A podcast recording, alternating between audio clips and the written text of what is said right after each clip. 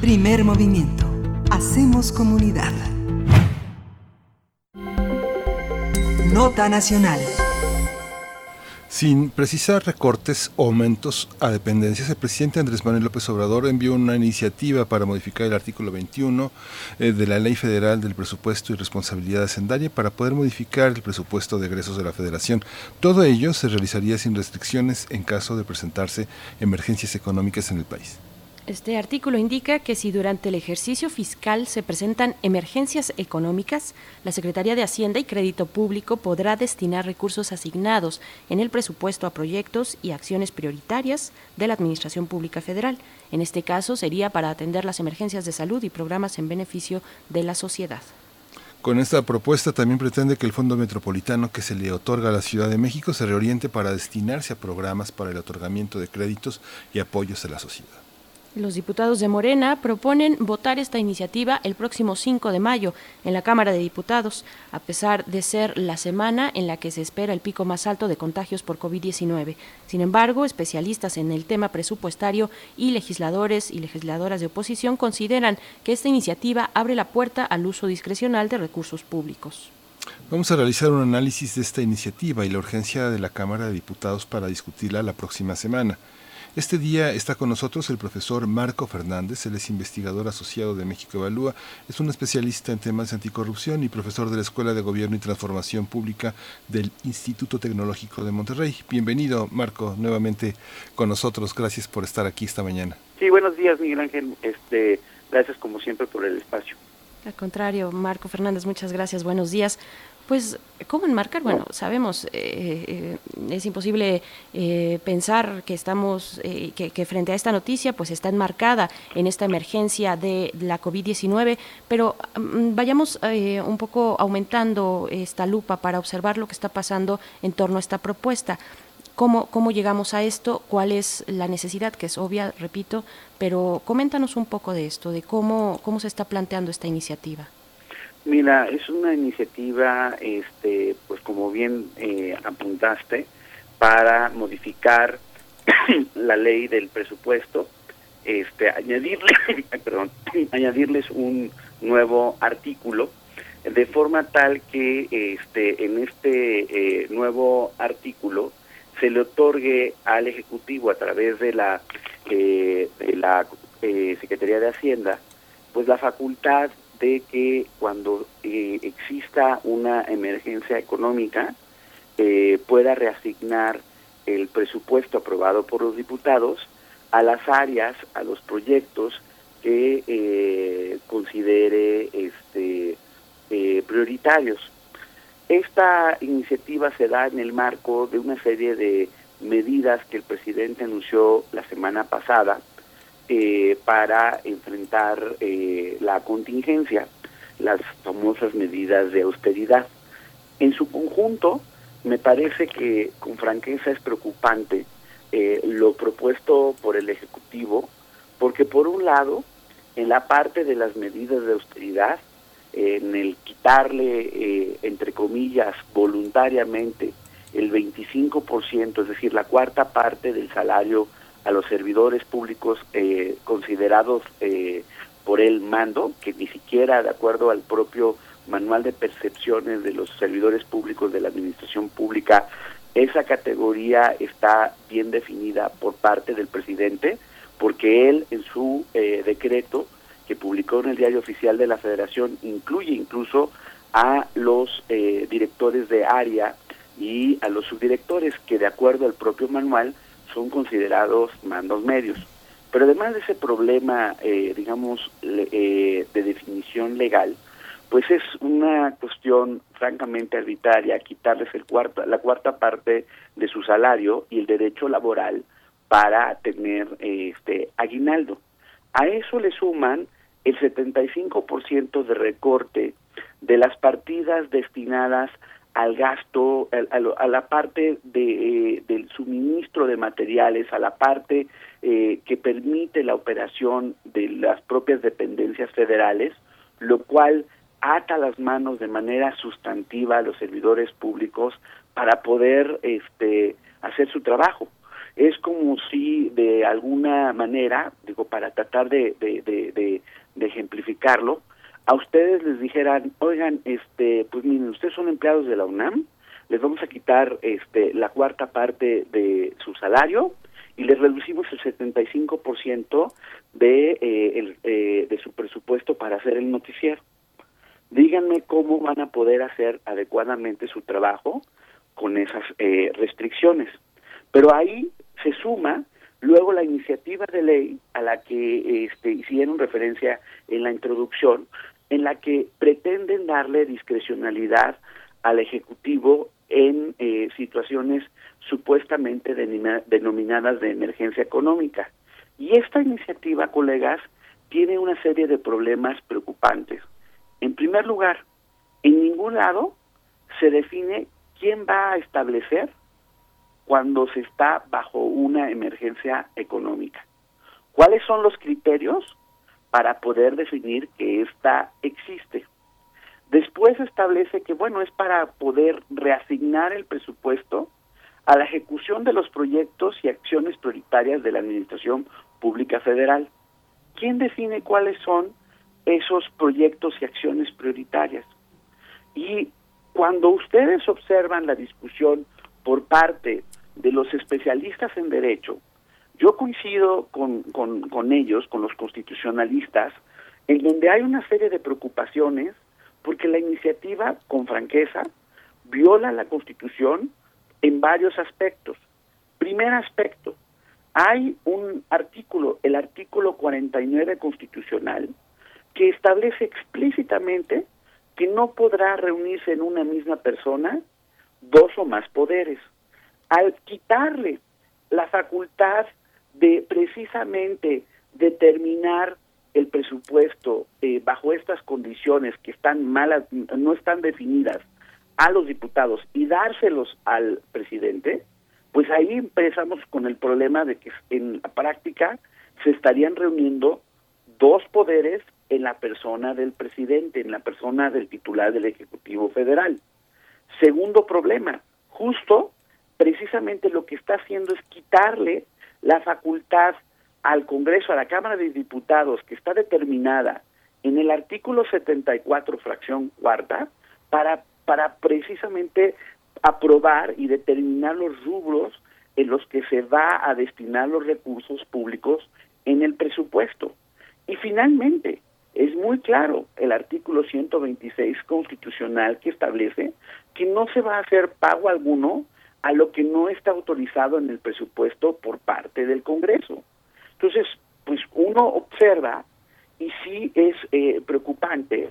Y cuando uno escucha, yo hace ratito, antes de, de empezar la conversación con ustedes, escuchaba atento al diputado, al coordinador del grupo parlamentario de Morena, el señor Mario Delgado, diciendo que bueno, que no, pues es que la ley del presupuesto en México ya es muy laxa y que siempre hay reasignaciones presupuestales y que bueno, pues entonces no tendríamos que estar preocupándonos por esta modificación.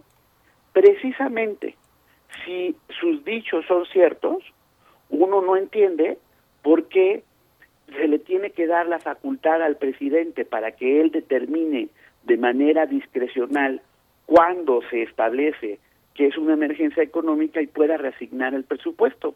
Y sobre todo, tampoco se entiende políticamente si ahorita tiene mayoría en la Cámara de Diputados de su propio partido, los cuales, ahí están los hechos, no es una opinión, no han modificado algún aspecto de las iniciativas que el presidente les envía, se las manda y la mayoría, cuando son iniciativas de ley, se las aprueban automático. Entonces, ni siquiera puede decir que políticamente requiere esta facultad, este, insisto, que sí es contraria al texto constitucional y sobre todo, lo más preocupante, Berenice Miguel Ángel, esto no es exagerarlo, sí es un antecedente que mina de manera sustantiva el funcionamiento de los pesos y contrapesos que debe de caracterizar a toda democracia funcional en el mundo. Aquí, Marco, lo que, lo que eh, hay un hay un contrapeso en esta declaración que también eh, no dice que no va a rendir cuentas, ¿no? Y lo sitúa en el parámetro de una emergencia. Y no es una emergencia eh, que se haya inventado un partido político o el ejecutivo, es una emergencia internacional. coincidirás en que se trata de una de una crisis que no solo este involucra los pesos y centavos de la Secretaría de Hacienda, sino que es una es un, es una emergencia, ¿no? A ver, Miguel Ángel, una pregunta. Sí. ¿Por qué entonces, si es lo que tú dices, voy a leer textualmente el artículo 21 ter, que es lo que ellos proponen? En caso de que durante el ejercicio fiscal se presenten emergencias económicas en el país, la Secretaría podrá reorientar recursos asignados en el presupuesto de egresos para destinarlos a mantener la ejecución de los proyectos y acciones prioritarias de la Administración Pública Federal y fomentar la actividad económica del país, atender emergencias de salud y programas en beneficio de la sociedad. Ahí no dice, en ningún lado, cómo se establece cuál es una emergencia económica en el país. ¿Quién la define? Ahí no dice nada. Y cuando estaba estableciendo que va a poder orientar los recursos asignados en el presupuesto, básicamente no le está diciendo, oye diputados, ¿ustedes están de acuerdo? Oigan, ustedes van a poder revisar cómo se hicieron el ejercicio de los recursos. No, ¿eh? Entonces, perdón, por eso es la preocupación. O sea, en el mundo están existiendo, obviamente todos están enfrentando esta emergencia. Y hay democracias en donde sí son pesos y contrapesos y le están, este, están revisando cómo sus gobiernos están orientando las acciones extraordinarias del presupuesto. Y hay otros gobiernos autoritarios que están utilizando la emergencia del COVID para llegarse mayores funciones y control sobre la vida legislativa y política del país. Nosotros no queremos caer precisamente en esa segunda categoría porque somos un gobierno democrático y existen eh, pesos y contrapesos. Y el, el establecer explícitamente que se le va a quitar una facultad a los diputados y que eh, va a quedar en total discrecionalidad quién define la emergencia económica y sobre todo cuáles son los proyectos y acciones prioritarias. Bajo este bajo este supuesto no estoy exagerando. No hay nada que le impediría al ejecutivo en la reasignación presupuestal quitarle presupuesto por ejemplo a un órgano autónomo del del del, del este del, del estado mexicano a un este otro poder del Estado, porque no va a haber nada institucionalmente que se lo permita. Y además, ojo, claramente, por eso la, la propia Constitución, y eso no lo han querido aplicar de manera este, muy conveniente, establece en su artículo 29 ya una posibilidad de que en caso de que exista un estado de excepción, entonces sí, el Ejecutivo puede hacer una serie de este, modificaciones que precisamente pasan por una autorización previa por parte del Congreso para poder declarar este, el estado de, de, excepción. Pero no quieren utilizar ese, esa facultad constitucional.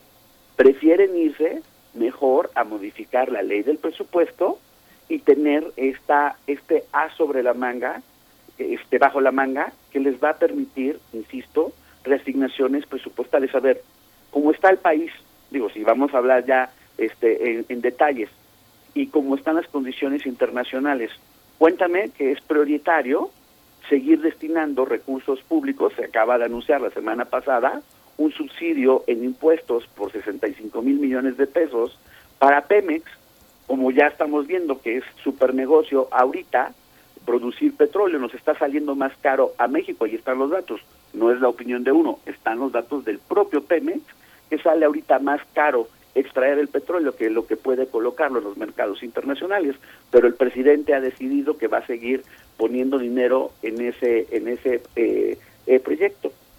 Eso es lo prioritario. ¿Cómo, cómo entonces? ¿Cómo, cómo eh, prever una situación, vaya, eh, completamente sui generis con la que estamos viviendo en estos momentos, eh, para poder hacerse de mecanismos de que, que de manera expedita eh, con, con, con, plazos fijos, eh, con, con, un diseño bien establecido y bien delimitado, eh, ¿cómo, ¿cómo, podríamos empezarlo a pensar? Porque efectivamente, bueno, hay un problema ahí en lo que nos estás comentando, en lo que estamos viendo con esta posibilidad de reformar la ley federal de presupuesto.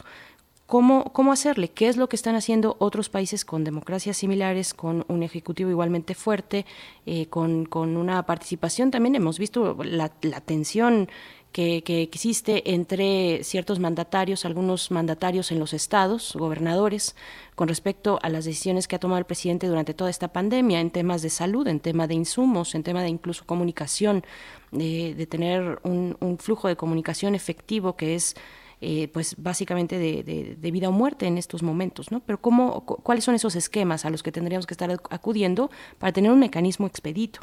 Mira, Berenice, lo que están haciendo países similares a, a, México, o sea, estoy pensando en Chile, en Colombia, en Argentina, es utilizar un mecanismo que no quiere utilizar el presidente.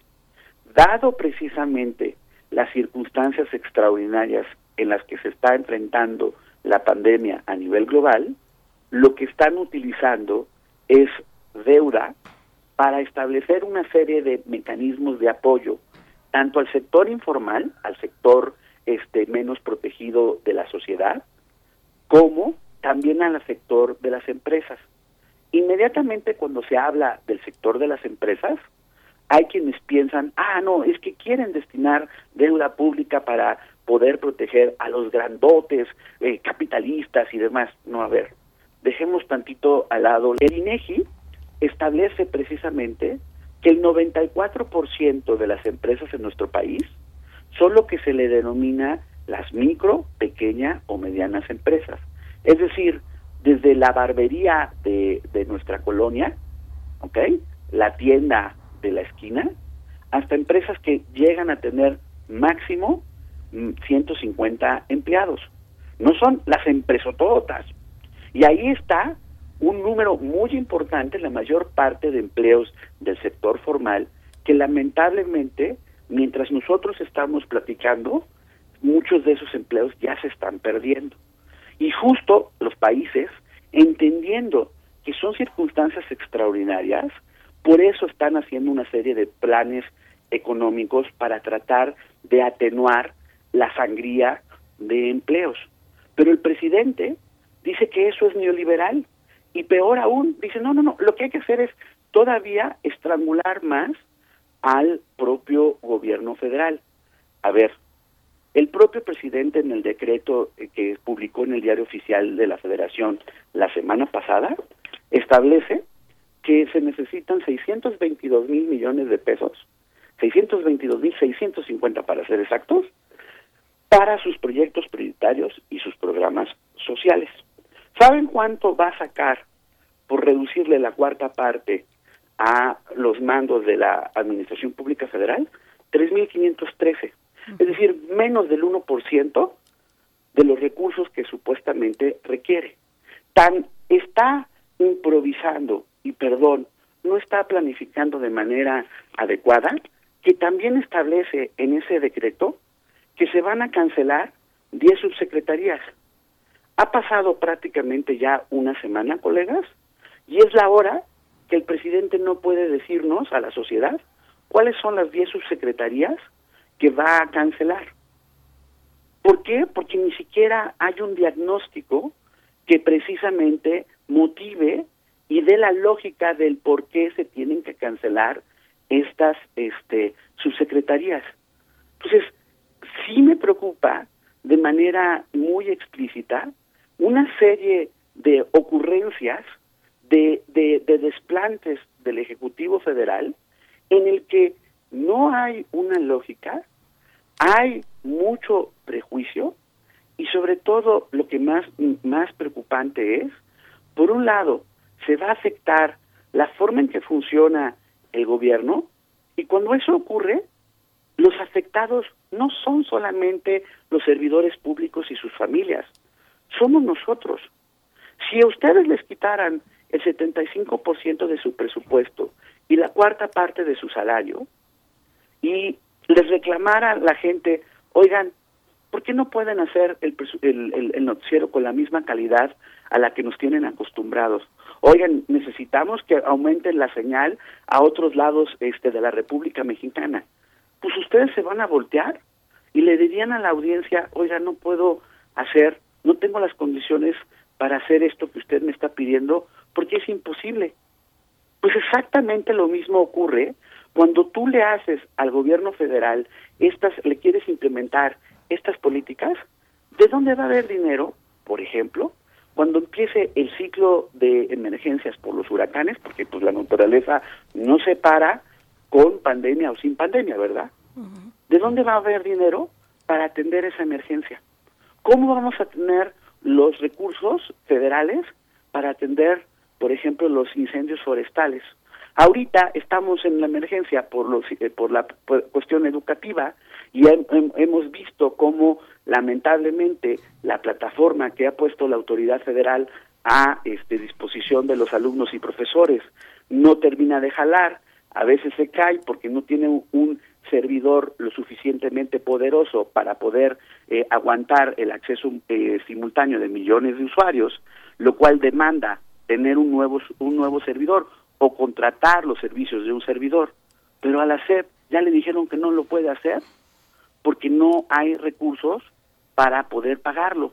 Y está tratando de ponerse de acuerdo con la UNAM y con, eh, eh, con el POLI y otras instituciones para ver si les, eh, les prestan un espacio en los servidores, a ver si jala. Entonces, ¿quiénes son los que sufren cuando no hay las condiciones para hacer su trabajo adecuadamente? Los ciudadanos. ¿Quién sufre? O sea, puede sonar muy etéreo. ¿Quién sufre cuando hay este tipo de discrecionalidades en el uso del presupuesto como las pretende el Ejecutivo Federal? Ya veo yo al señor Mario Delgado dando la misma facultad si el presidente fuera de otro partido político y tuviera la mayoría de su partido. ¿Qué diría entonces? va a decir que entonces no es que sí necesita este poderes extraordinarios el presidente para terminar el gasto yo lo dudo eh eh, pues tenemos que finalizar esta conversación, Marco, pero de una, última pregunta brevemente. ¿Tú perfilas que, digamos, eh, la, eh, ante este acto, digamos que a todas luces arbitrario, discrecional, pueda generar en, la, en los servidores públicos una actitud de que, digamos, de rebeldía, de organización eh, laboral o de renuncia a la administración pública.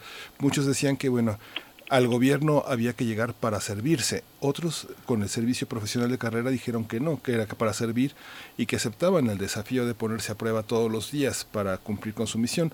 Pero ante esta nueva realidad, ¿Tú qué crees que, que, funcione? ¿La renuncia, la organización laboral o desde dónde se pueden defender estos servidores públicos que están mermados sus ingresos? Mira, yo creo que dos situaciones se van a agravar lamentablemente. No es que tuviéramos el gobierno de Suiza, ¿ok? Nadie está diciendo que tuviéramos un gobierno perfecto, con servidores públicos perfectos. Pero la retórica de decir que todos los servidores públicos son malos, malos, malos, corruptos, corruptos, corruptos, eso no se sostiene en ningún lado, ni tampoco en México.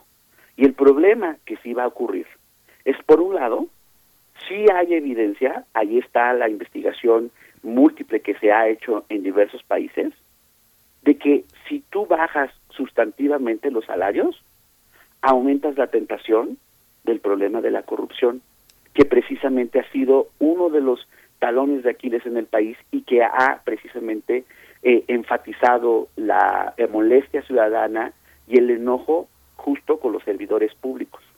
Segunda situación, justo cuando tú tienes el otro sector de los servidores que quieren ponerse la camiseta, que se han puesto la camiseta y asumen precisamente su trabajo al servicio de la gente, si tú los atas de manos y no les das las condiciones para hacer su trabajo, pues van a ver, van a hacer lo que puedan. Pero eventualmente, pues lo que puedan va a ser mucho menos de lo óptimo y sobre todo muchas veces va a, causar problemas a quienes, a los ciudadanos. ¿Y qué va a terminar pasando con ambas situaciones, colegas? El círculo perverso de enojo ciudadano, y desprestigio del servicio público se va a aumentar. Van a decir, ah, este gobierno, es, es que ser burócrata, estos se sirven o no, pues no, no resuelven nada, no saben hacer nada, no pueden hacer nada. Pues entonces, ¿cómo vamos a construir las condiciones para que ni se sirvan del, del, del puesto público y que cuando se les pida eh, las acciones que ellos tienen que implementar, hacer cumplir, por ejemplo, las normas del medio ambiente, poder verificar la calidad de los medicamentos de manera adecuada, etcétera, etcétera, un montón de, de funciones que hace este eh, el, el, el gobierno, pues tengan las condiciones para cumplirlas de manera adecuada. Entonces, la fotografía completa sí es preocupante, porque por un lado estás tú teniendo una serie de medidas que van a afectar de manera muy sustantiva el de por sí precario servicio público en nuestro país y por el otro lado estás pretendiendo tener una medida extraordinaria legislativa para concentrar más poder, que incluso, insisto, tiene la mayoría, dice Mayor Delgado, que no, que no nos preocupemos, que porque la ley es muy laxa. Si la ley es muy laxa, entonces ¿por qué quieres modificarla para darle explícitamente estas facultades extraordinarias al Ejecutivo Federal. Profesor Marco Fernández, una última pregunta de mi parte y para ir cerrando esta conversación. Eh, por supuesto, bueno, eh, sobre todos estos ejemplos que ya nos compartes de las implicaciones, los impactos que ha tenido una reducción en los presupuestos de ciertas dependencias, pues un, un ejemplo muy claro lo, lo, tuvimos el año pasado con los incendios forestales en una buena parte de nuestro país. Eh, platicábamos aquí también con especialistas al respecto que están atentos a, a, a estos temas y, y, salía una y otra vez esta cuestión.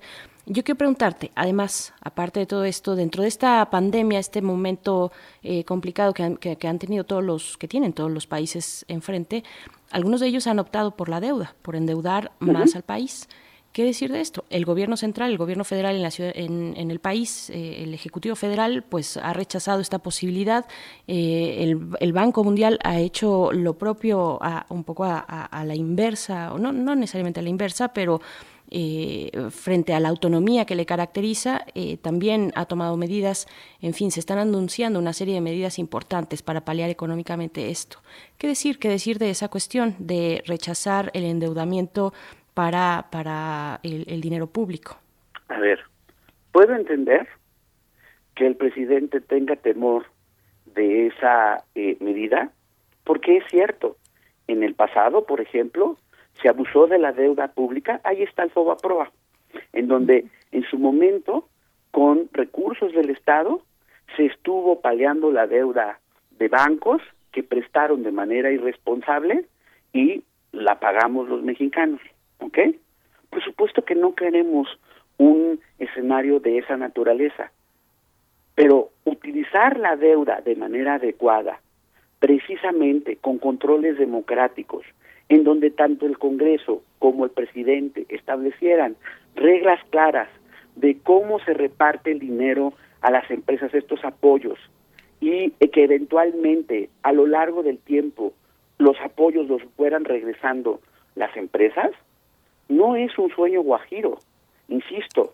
Por eso dejé al lado a propósito países como Canadá o este o Alemania, otros que tienen economías más robustas. No, estoy pensando en economías similares a, a, a niveles de desarrollo como el mexicano, que también han utilizado este mecanismo para tratar de contener la pérdida de trabajos que está ocurriendo, porque además no se nos olvide, Berenice, ustedes se acordarán cuando en 1995 estalló la crisis económica por razones internas, por irresponsabilidades del gobierno priista de entonces, ¿qué le acompañó a ese, a ese problema de falta de empleos, de desempleo? Problemas muy serios de inseguridad. Y el país hoy, lamentablemente, no tiene la mejor no tiene las mejores condiciones. Hemos tenido ya por muchos años problemas del crimen organizado y de la violencia. En ese contexto ahora tú súmale la pérdida de miles de empleos. Ahí están ya los datos de, de del INEGI. Otra vez son datos objetivos. Y se está reportando la propia secretaria del trabajo la semana pasada en la mañanera reportó la estadística. De seguir sin, sin acciones para tratar de apoyar a las empresas, a las pequeñas, a las micro y a las medianas empresas, este desempleo va a aumentar y eventualmente los efectos negativos, no solamente porque la gente no tenga sustento, sino porque además eso va a producir problemas de inseguridad, los va a sufrir toda la sociedad en su conjunto. Entonces, sí puedo entender de dónde viene el, la sospecha o el temor presidencial, pero justo para eso tendría que tener a sus servidores públicos eh, que analicen de manera seria esta situación y decir, a ver, ya aprendimos del pasado de cómo se abusó de la deuda pública. Estas circunstancias requieren el uso de deuda pública. ¿Cómo le hacemos para que no se haga con corrupción, para que sí se canalice los recursos a donde se tienen que canalizar? Y es ahí donde incluso el propio presidente, perdón, no quisiera sonar tan negativo, pero ahí están los datos. Cuando él dice sus programas sociales y el, el, el famoso este censo que se hizo para los el censo de bienestar, es la fecha que no pueden dar el listado eh, del padrón eh, de manera pública. No han explicado cómo se levantó. Precisamente son esas cosas los que crean corrupción, son esas cosas las que crean clientelismo, que son las que le preocupan al presidente. Pues yo ya no entendí. Si precisamente son las preocupaciones presidenciales, ¿por qué no levantar un censo adecuado, objetivo, para que los programas sociales sí se vayan a quienes los necesiten y no se vayan a utilizar de manera política como lo hacían los otros partidos, porque el propio presidente ha dicho que son diferentes, pero esas acciones, perdón, no suenan muy distintas a la forma en que se hacía clientelismo tanto en las administraciones priistas como panistas. Pues eh, Marco Fernández, vamos a continuar con esta discusión. Profesor Marco Fernández, muchas gracias por esta discusión esta mañana y por darnos un panorama tan completo de este nuevo articulado. Muchas gracias, Marco. Gracias como siempre por la oportunidad. Que tenga buen día. Gracias, Marco.